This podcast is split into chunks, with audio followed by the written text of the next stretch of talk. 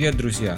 Это 46-й выпуск подкаста канала «Осколки разума». Меня зовут Михаил Стронг, я автор и ведущий канала. Прежде чем начать, напоминаем про наш телеграм-канал. Там мы обсуждаем различные события, делимся важными новостями, фотографиями, статьями. Добавляйтесь туда, если хотите больше быть на связи. Наши материалы выходят также на других площадках, в Дзене, ВКонтакте, аудиоподкаст-платформы различные. Смотрите, слушайте и читайте там, где вам удобно. Некоторые ссылки мы оставим в описании. Просим поддержать нас, поставить лайки выпуску, если он вам понравится, сделать репост и подписаться на канал. Зачем это нужно, вы сами прекрасно знаете.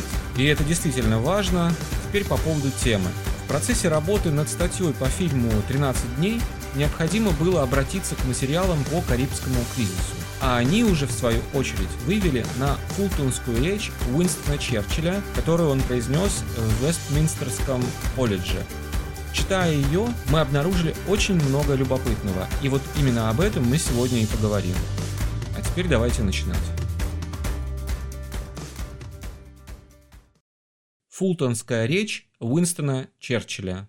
Анализ некоторых интересных моментов. Как мы уже сказали в введении, э, в процессе работы над статьей по фильму «13 дней», это фильм про Карибский кризис, снятый американцами, необходимо было обратиться к материалам по Карибскому кризису. И уже они вывели на фултонскую речь Уинстона Черчилля, он произнес ее в Вестминстерском колледже 5 марта 1946 года. Черчилль подчеркнул, что выступает как частное лицо и считается, что эта речь оказала сильнейшее влияние на Соединенные Штаты и Западную Европу. Во многом эта речь предопределила дальнейший ход исторических событий. Сегодня мы пройдемся по некоторым тезисам из этой речи, которые показались очень любопытными. Здесь надо сказать, что мы не историки профессиональные, мы можем анализировать с учетом своего какого-то понимания – поделимся своими мыслями, а вы уже сформируете какие-то свои мысли на основании этих мыслей. Что необходимо держать в уме при дальнейшем анализе? Первое. Уинстон Черчилль был премьер-министром Великобритании в период с 10 мая 1940 года по 26 июля 1945 года. Второе. Фултонская речь была произнесена через 6 месяцев после окончания Второй мировой войны, которая закончилась 2 сентября 1945 года. И третье. Вот что говорил Уинстон Черчилль о роли СССР в победе над Германией 2 августа 1944 года в Палате общин. Палата общин – это нижняя избираемая палата в английском парламенте. Итак, чудовищная машина фашистской власти была сломлена превосходством русского маневра, русской доблести, советской военной науки и прекрасным руководством советских генералов. Кроме советских армий, не было такой силы, которая могла бы переломить хребет гитлеровской военной машине. Конец цитаты. Полностью Речь Черчилля можно найти в интернет. Мы в своей работе над данным подкастом анализировали текст речи на русском языке, размещенный на сайте Министерства иностранных дел Российской Федерации. И давайте начинать с первой цитаты. Цитата. Соединенные Штаты находятся в настоящее время на вершине всемирной мощи. Что можно здесь отметить? Мания величия и чувство исключительности – нам кажется, что это что-то недавно появившееся. Но, как оказалось, это совершенно не так. Это появилось не сегодня. И во времена Черчилля уже эта мания и это чувство исключительности, все это было. Далеко до сегодняшних дней. И как вы видите, исходит это не только изнутри США, но и подпитывается снаружи. Следующая цитата. Сегодня торжественный момент для американской демократии, ибо вместе со своим превосходством в силе она приняла на себя и неимоверную ответственность перед будущим. Вообще стоит сказать, что, конечно, британцы формулируют потрясающе. То есть это настолько витиеватый, неконкретный и интересно такой упакованный язык, где-то на двусмыслии, где-то на игре слов, где-то на, на таких интересных, не до конца понятных фразах размытых. Они выражают мысли так, что это можно понять совершенно по-разному. А иногда правда где-то между, между строк запакована. Давайте здесь посмотрим по этой фразе. Еще раз ее произнесем, потому что отвлеклись немного. Сегодня торжественный момент для американской демократии, ибо вместе со своим превосходством в силе она приняла на себя и неимоверную ответственность перед будущим. Здесь хотелось бы обратить внимание на несколько моментов. Первое. Используется понятие «американская демократия». Но что это означает? Демократия как форма правления не принимает никаких решений и не имеет никакой власти. Власть имеют правительство и государство. А в основе этой фразы лежит, как кажется, подмена. Произнося «американская демократия», имеется в виду не форма правления, а американское правительство – или США как государство, или можно сказать американский режим. И потом эта фраза «американская демократия» пихается повсюду, чтобы прикрыть имперские амбиции США какой-то там, в кавычках, американской демократией. Кстати говоря, в процессе идеологической эволюции слово «американское» почему-то куда-то выпало.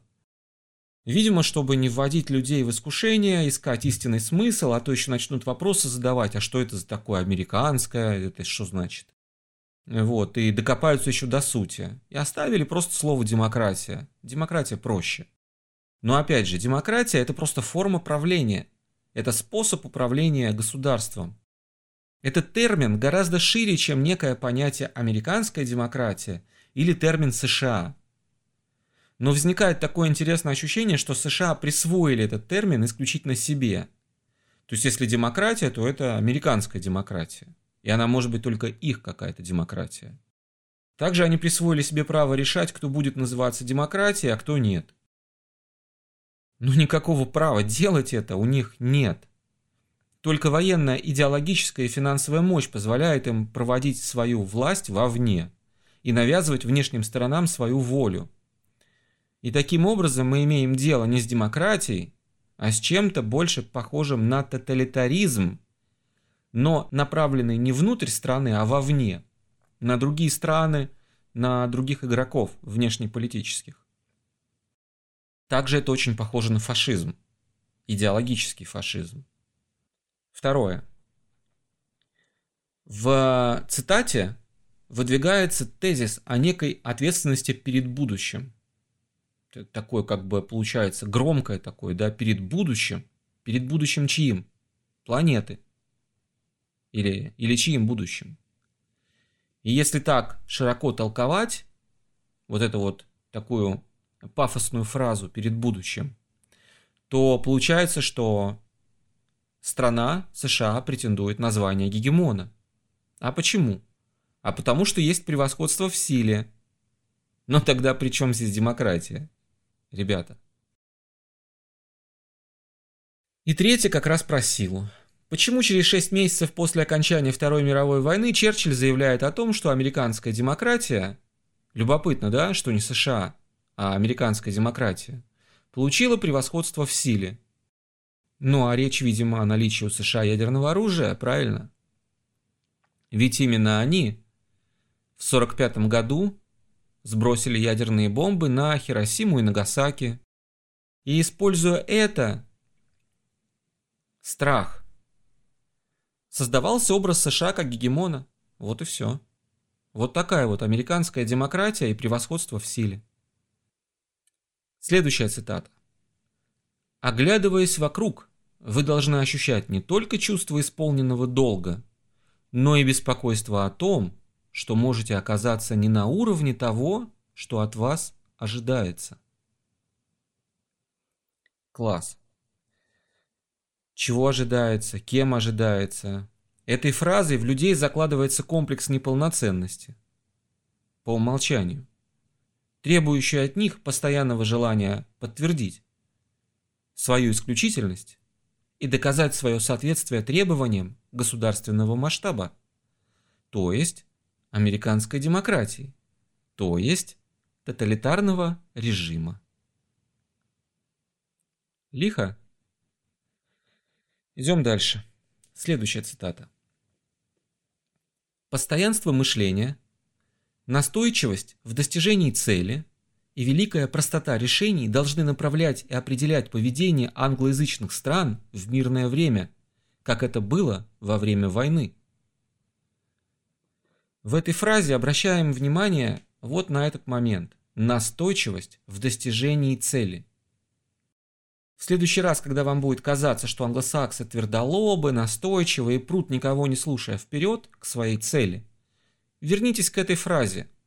Это у них в крови. Это взращивается с малых лет. Переть, вперед, напролом, никого не слушать, не обращать внимания на внешние факторы – только вперед и подтверждать свой статус. Вот о чем эта фраза. Идем дальше. Ни один человек ни в одной стране не стал спать хуже от того, что сведения, средства и сырье для создания этой бомбы сейчас сосредоточены в основном в американских руках. Это, это понятно, о чем идет речь, речь о ядерном оружии. Да, было такое время, что секретные сведения и опыт создания ядерной бомбы были только у США, Великобритании и Канады. Об этом сам Черчилль заявляет.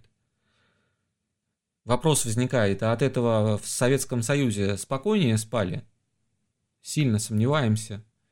Особенно учитывая то, что в СССР были брошены большие силы для того, чтобы для сдерживания американского режима создать паритет и тоже создать ядерную бомбу и ядерные силы впоследствии стали основой безопасности СССР и являются гарантом безопасности уже России. Так что тут, конечно, Черчилль выдает желаемое за действительное, а даже не желаемое, а, скажем так, это определенный такой информационный посыл, который он отправляет.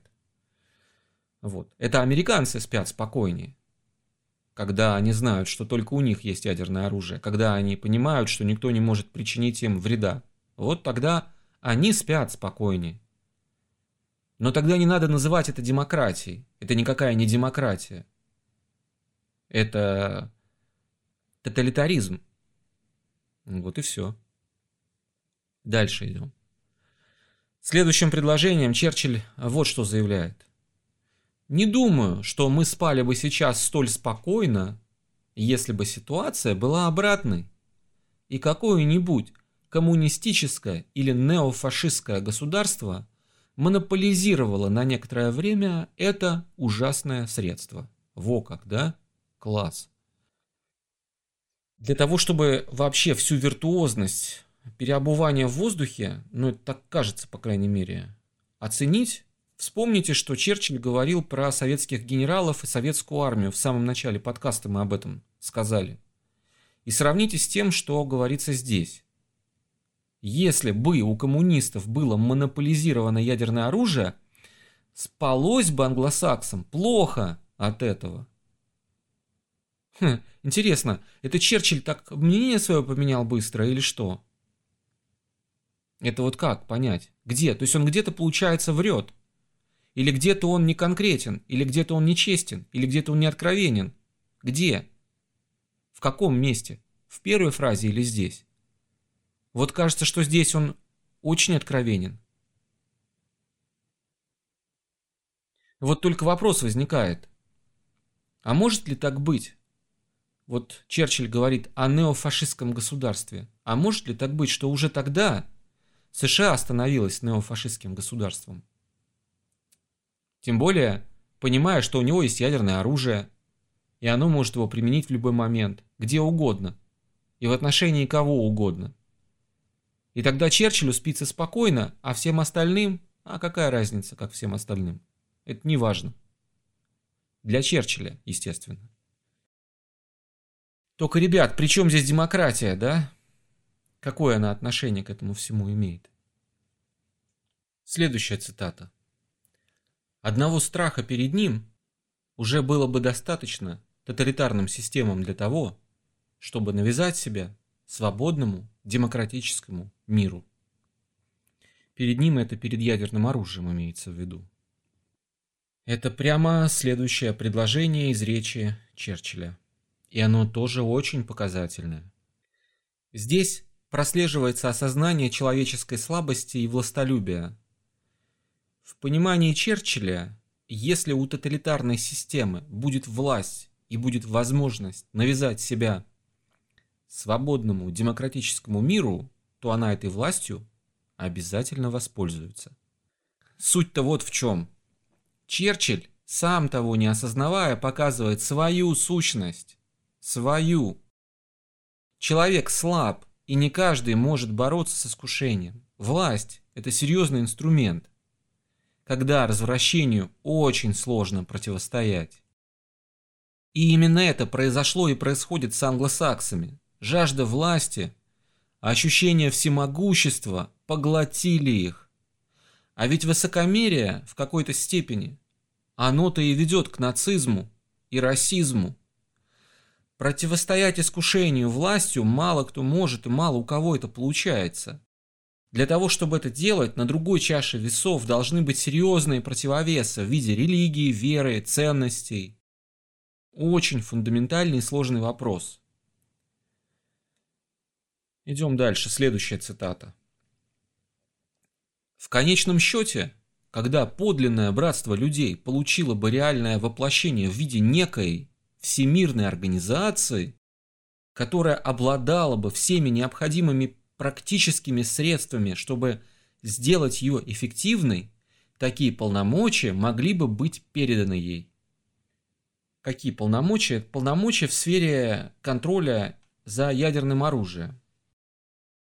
Обратите внимание на странную фразу «подлинное братство людей». Уже из этой даже фразы возникают вопросы, что это за подлинное братство? Кто будет определять и проверять эту подлинность?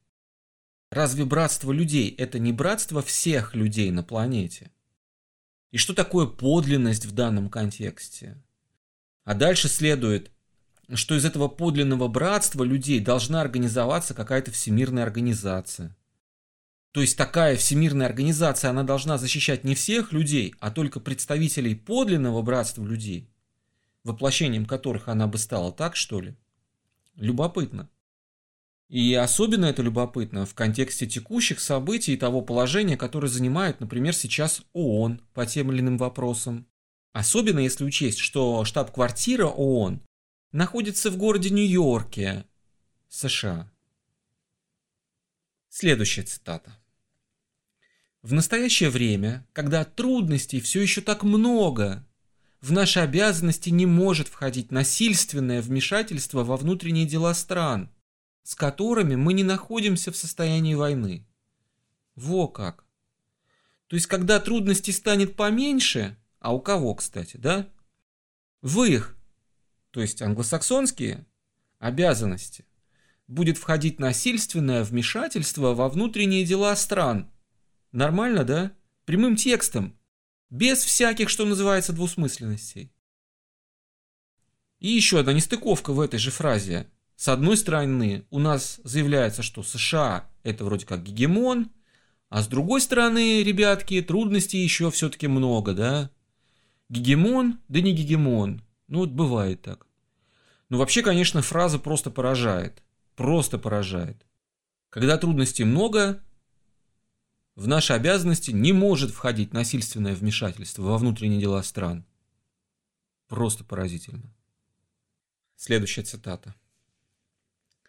Народ любой страны имеет право и должен быть в силах посредством конституционных действий, путем свободных, нефальсифицированных выборов с тайным голосованием выбрать или изменить характер или форму правления, при котором он живет много, да, набор таких фраз, такой пафос прям вообще. А по факту инструмент, с помощью которого закладываются основы для будущих государственных переворотов в странах, которые являются неугодными для представителей англоязычного мира.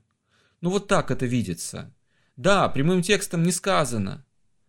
Но если проанализировать здесь постфактум то, что происходило потом, ну, собственно, и происходит. То фраза именно об этом. Дальше, друзья, будет сложно. Получается, что в случае свержения власти, которая одобряется представителями высшей расы, англосаксами, событие провозглашается незаконным переворотом, актом тирании и диктатуры. То есть, если свергается власть, которая поддерживается англосаксами, то это тирания и диктатура. А если происходит свержение власти, неугодной англосаксам, то событие провозглашается результатом борьбы за демократию, за выбор формы правления. Сейчас, напоминаем, американская демократия ушла, стала просто демократия. Так проще и понятнее для, ну, для людей. Которые не совсем люди, потому что люди это вот там наверху, а это так, ну кто-то, в общем, типа люди. И вот после такого свержения власти проводятся свободные, нефальсифицированные выборы, и власть легитимизируется. Ну или можно еще покре- покреативить и что-то еще придумать. Но смысл понятен. То есть если свергли власть англосакскую, то это тирания и диктатура. Даже если там выборы пройдут, они будут не свободными и сфальсифицированными. Понимаете? Вот и все. И неважно, какие там выборы, это просто так будет заявлено. И все это работает сейчас. Вы посмотрите, что происходит. Все сейчас работает. Удивительное дело. Следующая цитата. Итак, я определил две главные опасности, угрожающие семейным очагам людей. Класс, да? Семейным очагам. Куда бьется? В самое святое. Что святое у людей? Правда, тогда было общество традиционное в Европе и в Штатах. Сейчас уже семейный очаг это уже немножко не то, что было тогда, но это, это что называется, другое. А тогда били прям по классике, по, по традиционным самым ценностям, по самому важному, по семье. И когда говорят о том, что угроза, то у всех откликается, у кого нужно. Но мы напомним, о чем, собственно, говорил Черчилль вот здесь. Да? Две опасности, что это? Это война и тирания. Мы, конечно, не можем залезть в разум Черчилля. Сложно сказать, что он имел в виду на самом деле.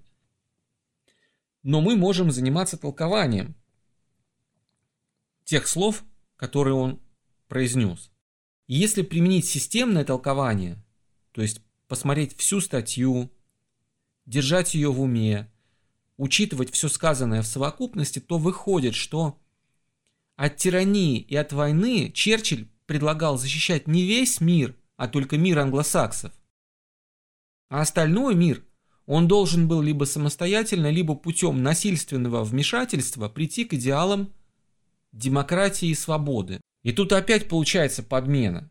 Не демократии и свободы в абсолюте, а к тому пониманию свободы и демократии, которое британские и американские народы несут всему человечеству. Условно говоря, если встретятся два понимания демократии, англосаксонское и какое-то другое, и эти два понимания не договорятся, то демократия второй стороны будет названа англосаксами тиранией. И понимаете, какое дело? Иного не дано. Ведь если допустить, что существует какая-то другая демократия, альтернативная, это просто автоматом сразу дискредитирует доктрину англосаксов. Люди начнут сравнивать демократии, они вообще поймут, что есть какая-то другая демократия. И именно по этой причине англосаксы никогда не говорят, что где-то еще демократия. Демократия только там, где вы, выгодно англосаксам. И вот э, постоянно возникали вопросы, да, почему, почему так, почему только у вас демократия, а больше никакой демократии быть не может. Да вот поэтому и не может, потому что если в какой-то другой стране, которая, например, англосаксами не поддерживается или она вообще против англосаксов, там тоже демократия, то получится, что есть какая-то альтернативная модель. И люди начнут сравнивать, задавать вопросы начнут копать. Начнут копать туда, куда копать не надо.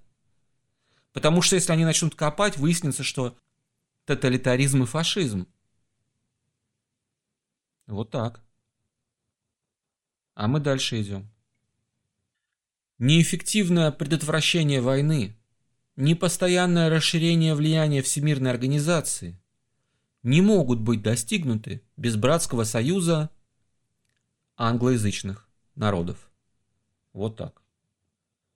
Эта фраза только подтверждает сделанные выше выводы. Говоря это, мы, конечно же, учитываем ту политику, которую англосаксы проводили впоследствии. Ну, сложно это не учитывать. Мы же из настоящего рассуждаем. И тут есть еще один нюанс, а именно фраза о постоянном расширении влияния Всемирной организации. Класс. Постоянном расширении влияния. А может ли так быть, что изначально имелось в виду ООН, например, а затем ее заменила более узкая организация, которая называется НАТО. Постоянном расширении влияния Всемирной организации. Просто песня. Дальше идем. У нас также имеется заключенный на 20 лет договор о сотрудничестве и взаимной помощи с Россией.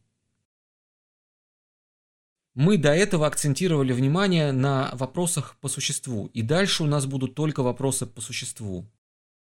Здесь немножко другая причина акцентирования внимания. Многие сейчас в пропагандистских целях спекулируют на том, что Россия сегодня не связана никак с СССР.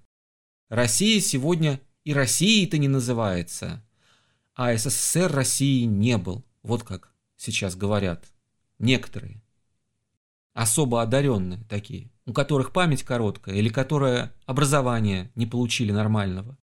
Вот для них в том числе и это акцентирование. Так вот, друзья, в Конституции Российской Федерации, пункт 2, статья 1, указано, что, цитата, «Наименование Российской Федерации Россия равнозначно».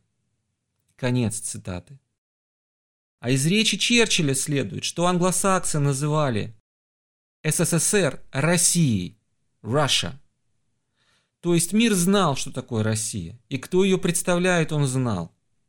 Это сейчас есть попытки все это размыть и замылить. Люди, которые не могут самостоятельно эту информацию поднять, открыть и отыскать, но это говорит о самих людях просто и все. Невозможно задурить голову тем, кто может две клавиши нажать в интернет, сам найти информацию и прочитать. Это все на поверхности.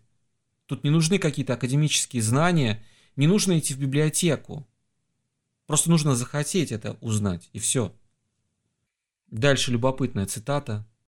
«Я уже говорил о храме мира. Возводить этот храм должны труженики из всех стран. Храм мира с заглавных букв».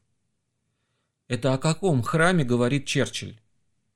Впору вспомнить о библейских пророчествах о Вавилонской башне, правда? Тут комментировать нечего, вообще непонятно. Может, кто-то знает, что это значит. Друзья, напишите в комментариях, если кто-то знает, о чем идет речь. Что это вообще такое? Если у вас какие-то материалы есть, э, или вы знаете какие-то материалы, напишите в комментариях, оставьте ссылки, просто любопытно посмотреть. Ну а мы дальше идем. Следующая цитата. На картину мира, столь недавно озаренную победой союзников, пала тень. Никто не знает, что Советская Россия и ее международная коммунистическая организация намереваются сделать в ближайшем будущем, и каковы пределы, если таковые существуют, их экспансионистским и верообратительным тенденциям. Какой язык, друзья, какой язык? Здесь важно вот что. Словосочетание «победа союзников» сохранилось и до сегодняшних дней. Но вот кто были эти союзники, как-то сейчас подзабылось? А обезличенный словесный конструкт этому помог. Прекрасное средство манипулирования понятиями. И заметьте, Черчилль как бы разделяет понятия, разносит их на два противоречащих предложения. С одной стороны, союзники, а с другой – Советская Россия – и это не сейчас. Не сейчас. Это 46 год. А далее Черчилль рассуждает о советской России, которая якобы неизвестна и непредсказуема. Прям такой страшный демон. Довольно забавно также после всего услышанного видеть обвинение России в экспансионистских и верообратительных тенденциях. И чем эти тенденции, даже если они были, отличаются от тех же тенденций у самого Черчилля? Кто-то отличие видит? Идем дальше. Следующая цитата. Только Афины с их бессмертной славой могут свободно определять свое будущее на выборах с участием британских, американских и французских наблюдателей. Вот просто потрясающе, потрясающе, друзья. Наблюдатели должны быть именно британские и американские. Забудем про французов, потому что они здесь лишние. Это просто, чтобы взгляд замылить. А почему не российские и болгарские наблюдатели? Почему британские и американские? И с тех пор ничего не поменялось. Давайте предложим такой конструкт. Вот как вам, да? Предлагаем не признавать выборы в США и Великобритании, поскольку на них не было независимых демократических российских наблюдателей. Все. И не только в США и Великобритании, вообще во всех странах. То есть если в стране нет российских независимых демократических российских наблюдателей, то выборы в стране нелегитимные, недемократические, там тоталитаризм и тирания. Вот так вот. Нравится? Мне вот нравится. Надеемся, что и вам нравится. Следующая цитата. Польское правительство, находящееся под господством русских, поощряется к огромным и несправедливым посягательствам на Германию, что ведет к массовым изгнаниям миллионов немцев в прискорбных и невиданных масштабах. Как интересно получается, в самом начале речи Черчилль сделал реверанс в пользу русского народа и Сталина, а далее он обрушивается на советский режим и его политику прям вообще вот всем, что есть. Но давайте посмотрим на сегодняшний день. Ну разве польское правительство, которое сейчас находится под контролем американцев, не имеет посягательств на Германию? Вы помните недавние заявления польских политиков о требованиях к Германии? Может быть тогда дело в Польше, а не в России, а? Следующая цитата. Коммунистические партии, которые были весьма малочисленны во всех этих государствах Восточной Европы, достигли исключительной силы, намного превосходящей их численность, и всюду стремятся установить тоталитарный контроль. Почти все эти страны управляются полицейскими правительствами, и по сей день, за исключением Чехословакии, в них нет подлинной демократии. Ну, конечно же, если эта страна управляется коммунистами, управляется не теми, кого контролируют англосаксы, это пугает Черчилля, а соответственно эта сила сразу признается тоталитарной и недемократической. Желательно поставить там демократический режим, который будет дружить с англосаксами. Следующая цитата.